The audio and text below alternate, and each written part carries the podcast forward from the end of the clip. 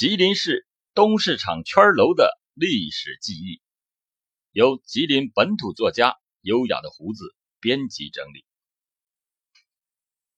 八万亭，俗称东关圈楼，在民国十三年，也就是一九二四年，由淳熙堂、傅义堂和军阀团长赵师准等合资，在吉林东关商埠界内兴建。八万亭南临宜春里南胡同，北靠宜春里后胡同，西界小新马路，东抵新马路。主体为二层建筑，有八个角，略似圆塔。整个建筑上小下大，有六丈见方，是木质结构，在内部还设有木质的楼梯，红柱绿铁瓦，地深三尺，东南西北各开一门，亭门周围有通道。八万亭中央设乐子馆，乐子馆的北侧仿金金式样建造有小型的演台，以便歌妓演唱之用。在一九三二年，乐子馆更名为日满会馆。乐子馆的楼上还设有舞厅，楼下设有小吃部。由乐子馆向亭角外延了八个角亭，是相对独立的房间，分别为升平、排洪。巨福、三福、巨顺、迎仙、天宝、桂华八家叫做书房或者书寓的高级妓馆组成。所谓高级妓馆，是因为里面有一些所谓的卖艺不卖身的妓女，他们被叫做清官。大作家萧军曾经凭吊的名妓小玲珑，就是在圈楼书房下海的清官。其中有一首诗为：“埋香有种药难查，待父招魂恨转身。浪迹平踪五十载，赢得白发故青筋。”在八万亭之内还设有养鱼池，并且栽种了各种各样的花草，以附庸风雅。八万亭楼外设有汽车的跑道，南门临街，店铺云集。有东关商埠最著名的东富有酒楼，西门通大马路，大马路日本商号洋行、旅馆、医院林立。当时有日清旅馆、名古屋旅馆、武藏野旅馆、晋江屋服装店、晋江印刷所、国际运输株式会社、三盛印刷所、松寿全药店、富士商行。亚细亚饭店等不下二百多家。赵世准开设的新华舞台也在大马路上。东门通著名的新亚池浴池，北门外绵延向西至福兴里，则是东关著名的妓院红灯区。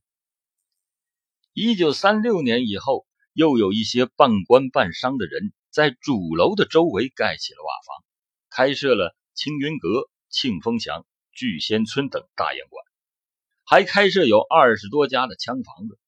枪房子也有人叫担子房，就是射击的游戏厅。运用各种手段谋生的人云集于街市，抽贴算卦的，打把式卖艺的，说书卖唱的，理发的，卖药的，拉洋片的，敲锣卖大块糖的，一片嘈杂叫卖声回荡其间。形成八万亭外围的服饰繁华，而时的这一系列恭卫八万亭的外围建筑被称为二圈楼。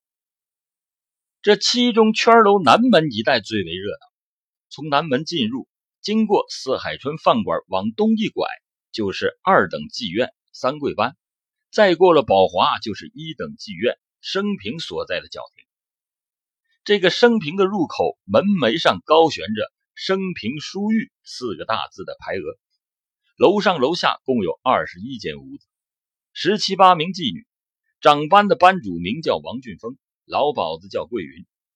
升平的杆叉，也就是靠山，这个不是旁人，就是之前我给大家讲过的大汉奸西洽。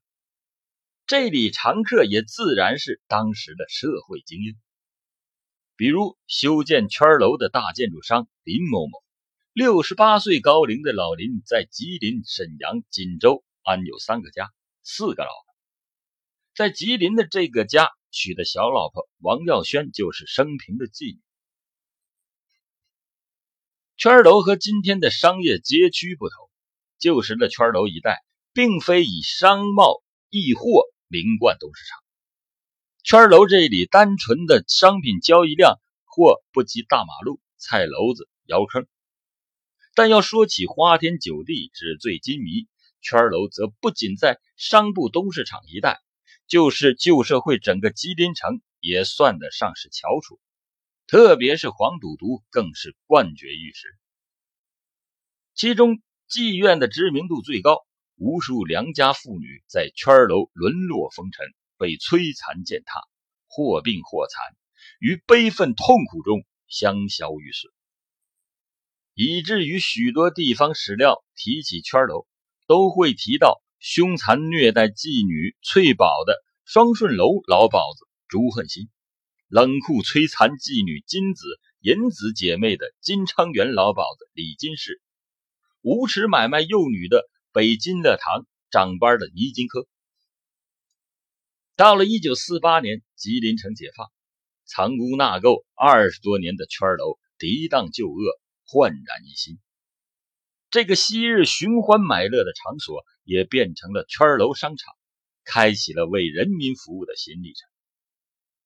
一九五六年一月二十三日，圈楼商场三十八家个体工商业者联合入股，实行公私合营，改名大众百货商场。